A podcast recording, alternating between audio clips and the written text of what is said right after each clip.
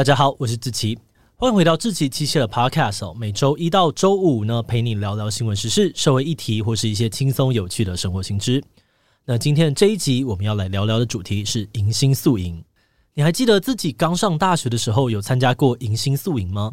有念过大学的人应该都听说过迎新宿营这个活动。迎新宿营可以说是大一新生的第一个重头戏，对很多人来说更是大学期间难忘的美好回忆。但每年的开学季，我们都会在 d c a r 或者是 PTT 等各大论坛上面看到很多的大一新生在问说：“我该参加迎新宿营吗？”而下面的留言通常也都会引起一番论战。有些人支持参加，觉得参加迎新宿营能够帮助新鲜人融入新环境，甚至有机会交到人生第一个男朋友啊，或是女朋友，非常的超值。但有些人却认为迎新宿营是一个很糟糕的活动。因为里面有很多的流程跟内容，不止非常有争议，甚至跟大学强调的精神有严重的矛盾跟冲突。所以，迎新宿营到底出了什么问题？新生应该去参加吗？还是这个活动根本就没有必要举办呢？今天就让我们一起来聊聊迎新宿营吧。不过，在进入今天的节目之前，先让我们来一段工商服务时间。你想要开始培养家里小朋友的日常生活能力吗？那就赶快来考虑看看芒狗狗绘本吧。芒狗狗是我们团队推出的生活教育绘本，内容包含了教小朋友怎么过马路、怎么预防在卖场走失等等的安全行为。另外，还有建立身体界限、认识挫折的情绪、接纳高敏感朋友等等的生活观念。我们在推出之后就大受欢迎，很多家长都回报说，他们的小朋友每天都想要听。另外，也还有深受家长好评，让小朋友非常喜欢的寻宝游戏本。可以让孩子在台湾的场景当中观察细节，不止好玩，又能够让他们练习长时间的专注能力。目前十本全套组合有现省两千元的超划算优惠，那如果输入资讯栏中的专属折扣码 Podcast 七七，就还能够再打九折。现在就赶快点击资讯栏的链接到芒狗狗官网去看看吧。好的，那今天的工商服务时间就到这边，我们就开始进入节目的正题吧。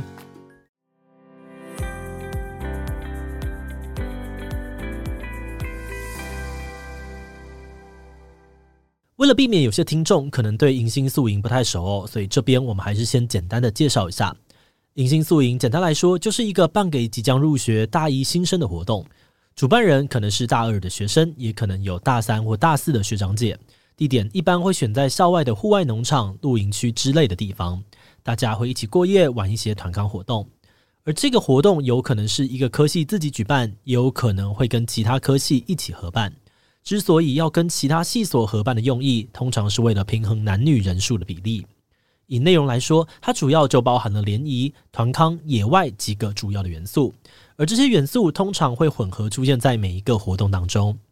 活动进行的方式，则是会把小队员分成好几个组别，由小队辅带着大家活动。每个关卡会有负责扮黑脸的执行官。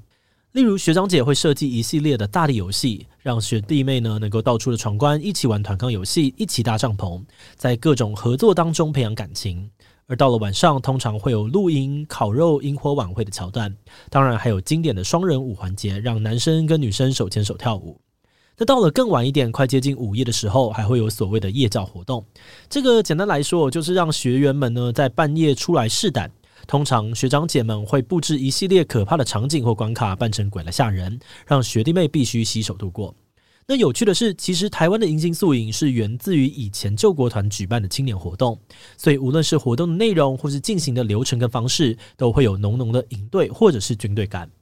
那除了最常见的这个执行官角色，还有像是夜间教育，也都是从军队来的文化。夜教一开始是为了训练军人的胆量所设计的试胆活动。后来转化到救国团的营队活动时，就会增添很多联谊性质，让男女可以在这种活动里面更接近彼此。那对于新生来说，这些活动可以快速的熟悉自己未来的同学们，也能够认识新朋友，甚至有一点点成年礼的感觉。而对学长姐来说，除了社交功能，在举办活动的过程当中，也可以学到很多宝贵的执行能力跟经验，看起来是蛮皆大欢喜的。不过有些人却认为，迎新宿营根本就没有表面说的那么美好。很多新生在考虑要不要参加的时候，首先会遇到的两个问题，就是金钱跟时间的考量。迎新宿营的报名费常常都是好几千元起跳，对有些经济比较拮据的大一新生来说是不小的负担。而且有的宿营会办在还没有开学的暑假期间，如果新生住在外县市之类的，那他可能还要额外负担交通费，往来也会需要很多的时间成本。另外，有些人个性比较内向哦，突然跟陌生人一起去参加这种比较紧密的社交活动，可能会觉得压力很大，怕自己表现不好，给人留下坏的印象。而且，活动内容也不一定保证好玩。要是去了之后觉得不开心，不就等于时间跟金钱都浪费掉了吗？但要是不去参加哦，又会担心开学后其他人都互相认识，导致自己很难融入，甚至被排挤。所以最后，就算听从自己的内心决定不去了，也还是会觉得有压力。而且目前说到的都还只是行前考量而已哦。对于宿营本身，有些参加过的人还会加码抱怨，这个活动有些让人不舒服的黑暗面。像是很多宿营活动在宣传的时候都会主打参加了就有机会脱鲁，这对血气方刚的高中毕业生来说确实是蛮有吸引力的。但有些参加的学员，他可能并没有认识异性的期待或需求，遇到那些一定要男女分组才能够进行的活动，可能就会觉得不太舒服。就算是有心理准备的人，也不一定就会喜欢活动当中接触异性的方式。像是二零一六年就有新闻说到，有学长姐带游戏的时候，竟然要求新生脱下内衣内裤，还在嘴边抹上芥末，要求他们互相舔脸颊。这种超过分的行为呢，最后也让他们被强制罪给起诉。还有像是二零一八年某校宿营活动的宣誓词里面，甚至有出现接近性骚扰的言论，像是要求新生说执行官最大，他喜欢正妹，如果他跟你要赖，要双手奉给他等等的话，让很多人都觉得非常不舒服。那这类脱序的状况，也让不少人讽刺迎新呢，早就已经变成淫乱的迎新了。此外，也有很多人提到，大学里面最重要的精神就是自由跟包容，但迎新宿营却充满了威权跟传统的元素，跟大学提倡的价值整个背道而驰。那从刚刚的讨论当中，你或许隐约能够感觉到，这原本应该是一个轻松的活动，却到处都有一种强迫感。大一新生不参加，怕会被觉得不合群；参加了，又可能受到威吓啊，或者是骚扰。而且这个压力也不是只有新生会有，就连学长姐，甚至是学校周边的店家也是。哎，等等，办个宿营关商家什么事呢？其实办宿营活动的经费，除了新生的报名费之外，通常会是学长姐去跟学校周边的商家拉赞助。但对于商家来说，赞助获得的回报如果很小，这可能就不是什么商业合作，反而可能会觉得被骚扰。那对于主办的学长姐来说，如果拉赞助不顺利，办活动弄到入不敷出，他们可能还要自己贴钱。而且这些迎新宿营的筹办工作，都是利用课余时间来准备的。有些人可能下课后有自己的行程规划，比如像是打工啊、参加社团，也不一定真的有意愿去做这些事情。那如果不办宿营，又可能会被自己的学长姐骂不遵守传统，但是办了又会有压力，不一定开心。处在其中的人，就算觉得怪怪的，还是可能会碍于种种的原因，不敢主动提出问题。诶，为什么原本利益良好的迎新宿营却会变成这样子呢？有些人认为哦，问题可能是出在营队。因为这个性质的活动难免会出现像是执行官、小队服这种职位，他们跟学员之间呢会产生所谓的上下阶级，而只要有阶级就会有权力关系。属于学员身份的人通常不太敢反抗处于上层的学长姐，但也有人认为，问题应该不是出在营队，因为社会上面呢也有很多商业性质的营队，例如像是登山啊、摄影、文学营等等，大家去参加这些营队也不一定会有被强迫的感觉啊。所以问题可能不是出在营队，而是主办方跟学员之间微妙的身份关系。商业营队的主办方通常是专业人士或志同道合的人，参与者呢通常也都是社会人士，大家会愿意付钱参加，多半是出于兴趣，而且他们跟主办方的关系很单纯，像是对等的买方跟卖方。但是在迎新宿营当中，主办方还有参与者都是大学生，而且有学长姐跟学弟妹的关系，大家除了来参加活动。之后也会有更多相处的机会，这就会让事情变得更复杂。那关于这个部分呢，也有人进一步的指出，大学生因为经验比较缺乏，所以很多办活动的方式都会直接遵循前人的经验，久而久之就慢慢的形成传统。那当它变成传统之后，要改变就会更加的困难。而另外一方面，也有人认为，曾经没有权力的学弟妹变成有点权力的学长姐之后，自己变成既得利益者了，就像是媳妇熬成婆，那也不一定会有动机要去改变现况。而且要推翻既有的制度，往往需要勇气，也需要执行力。但大家多半只是过客，办这个也只是大学生活的一部分。于是，与其花这么多的时间去改革，不如顺从传统，或许还更加轻松。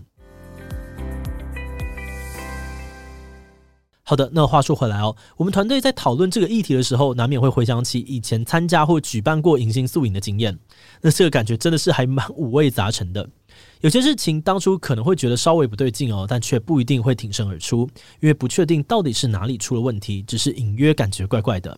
一直到经历更多事、懂得更多之后，回过头来才发现，哇，以前这样好像有点不妥。从这个角度来看，我们就会觉得，有的时候问题之所以会出现，或是很难在当下就被解决，可能真的是来自于缺乏经验。